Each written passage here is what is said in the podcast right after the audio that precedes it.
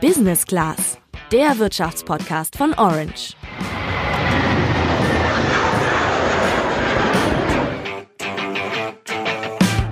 An alle von euch, die aus Lingen zuhören, ich hoffe, ihr hattet letzte Woche genug Platz im Freibad oder konntet euch zumindest irgendwie einen Ventilator oder sowas organisieren.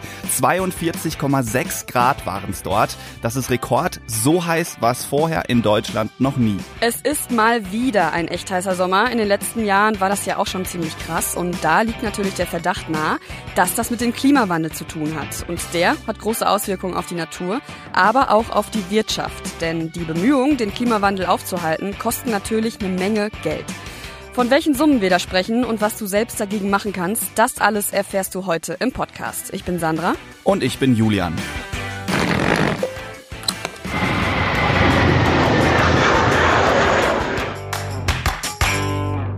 Eins erstmal vorweg. Allein die Tatsache, dass die vergangene Woche ziemlich heiß war, sagt jetzt erstmal nicht so viel über unser Klima aus.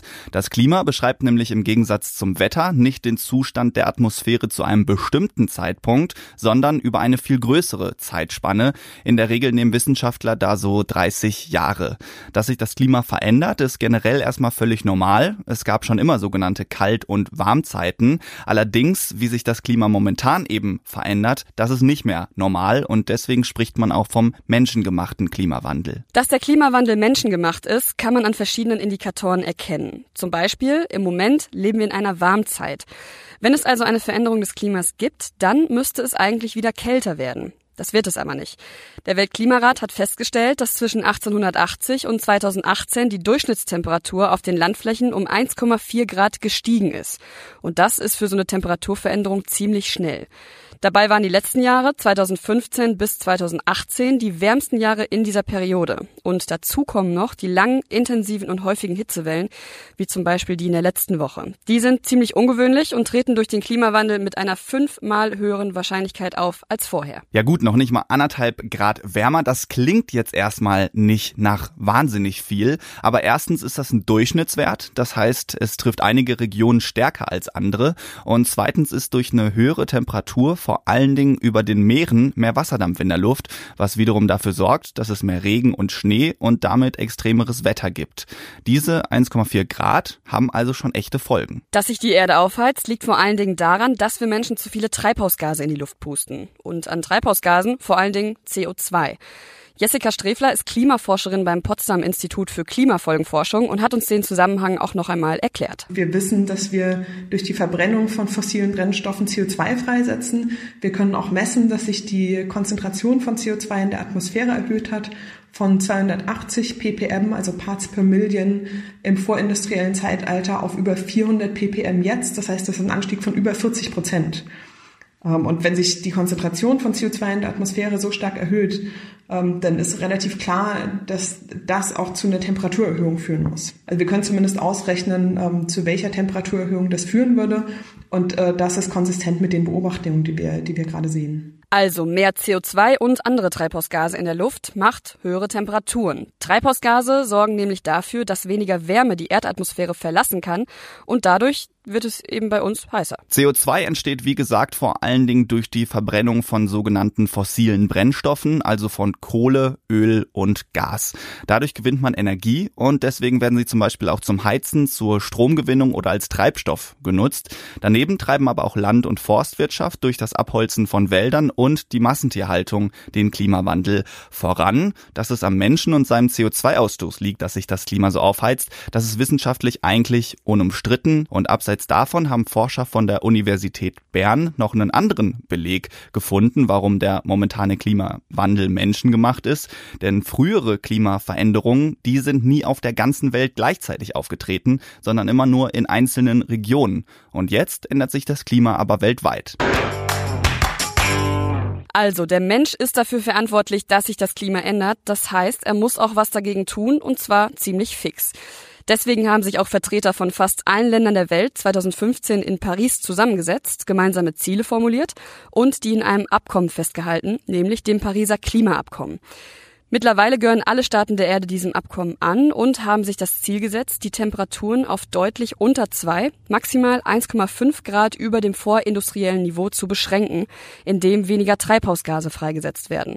Wenn das klappt, ist der Klimawandel zumindest insofern aufzuhalten, dass es nicht immer weiter heißer wird. Das klingt alles erstmal sehr gut, nur das Problem bei der Sache ist, das Ganze ist freiwillig und kein einziges Land ist überhaupt auf dem Weg, die Ziele zu erreichen. Das sagt zumindest der Klimaschutzindex 2019.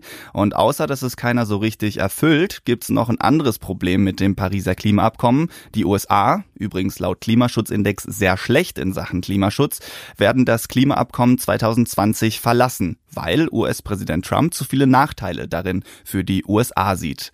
Um die Ziele zu erreichen, müsste sich natürlich in der gesamten Wirtschaft eines Landes einiges ändern und je höher der CO2-Ausstoß bisher, desto mehr müsste natürlich auch verändert werden. Das kostet alles Geld und bringt vor allen Dingen Verluste, wenn in den Branchen mit hohen CO2-Emissionen bisher ganz gut Geld verdient wurde. Und außerdem gefährdet so eine Umstellung natürlich Arbeitsplätze, wobei man natürlich dazu sagen muss, dass auch neue Arbeitsplätze entstehen. Aber Trump sieht zum Beispiel die gesamte US-amerikanische Kohleindustrie bedroht. Deutschlands Klimaschutzbemühungen werden im Index übrigens als mäßig eingestuft. Dass Deutschland gar nicht mal so gut dasteht, liegt vor allen Dingen daran, dass die CO2-Emissionen einfach noch ziemlich hoch sind. Die Bundesregierung wollte eigentlich bis 2020 40 Prozent weniger CO2 als noch 1990 ausstoßen, hat aber dann in ihrem Klimaschutzbericht gesagt, dass das nichts wird. Dafür setzt Deutschland noch zu wenig auf erneuerbare Energien und immer noch zu stark auf Braunkohle. Auch dazu findet ihr einen Podcast. Einfach mal scrollen bei Spotify oder unter dem Hashtag Podcast auf Orange suchen. Daneben fehlen klimafreundliche Alternativen im Verkehr. Die Autos blasen im Vergleich zu 1990 deutlich mehr Abgase in die Luft und außerdem sind die Wirtschaft und die Bevölkerung gewachsen. Das alles produziert halt auch CO2. Um den CO2-Ausstoß zu verringern, ist gerade eine Steuer auf CO2 in der Diskussion.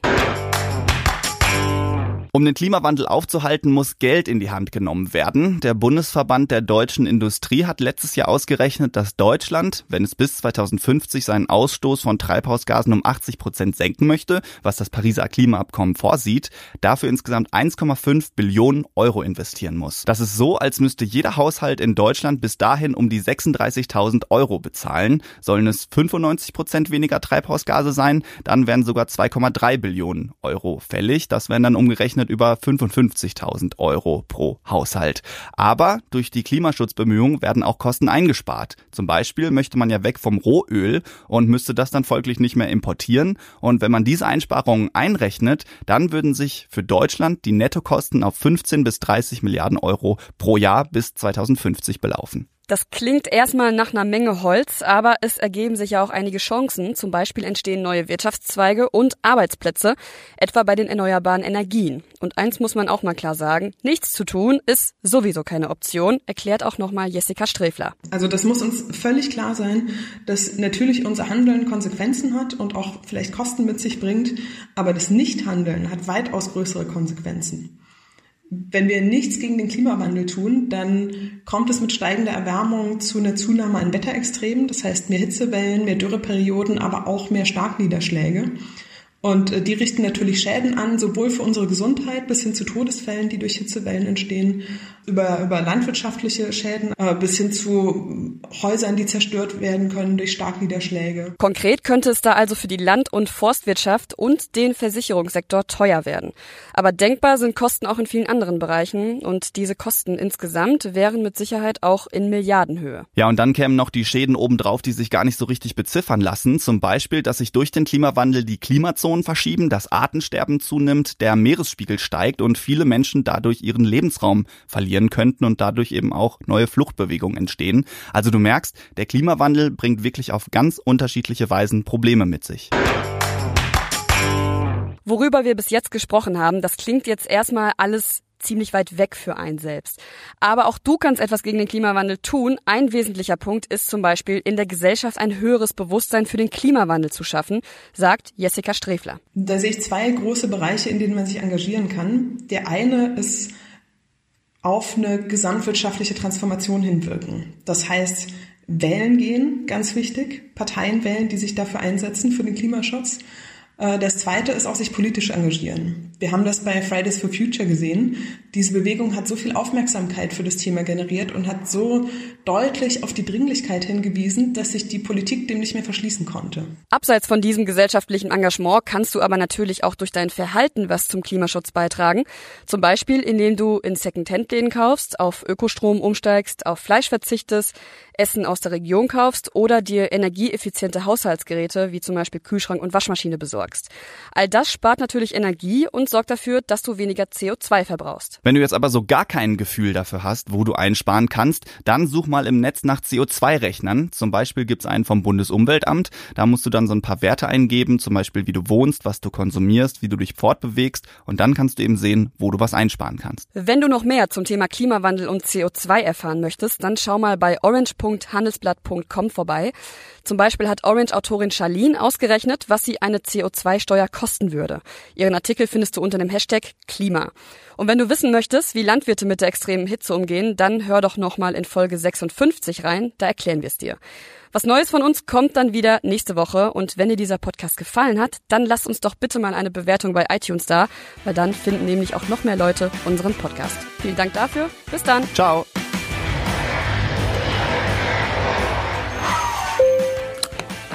Business Class, der Wirtschaftspodcast von Orange.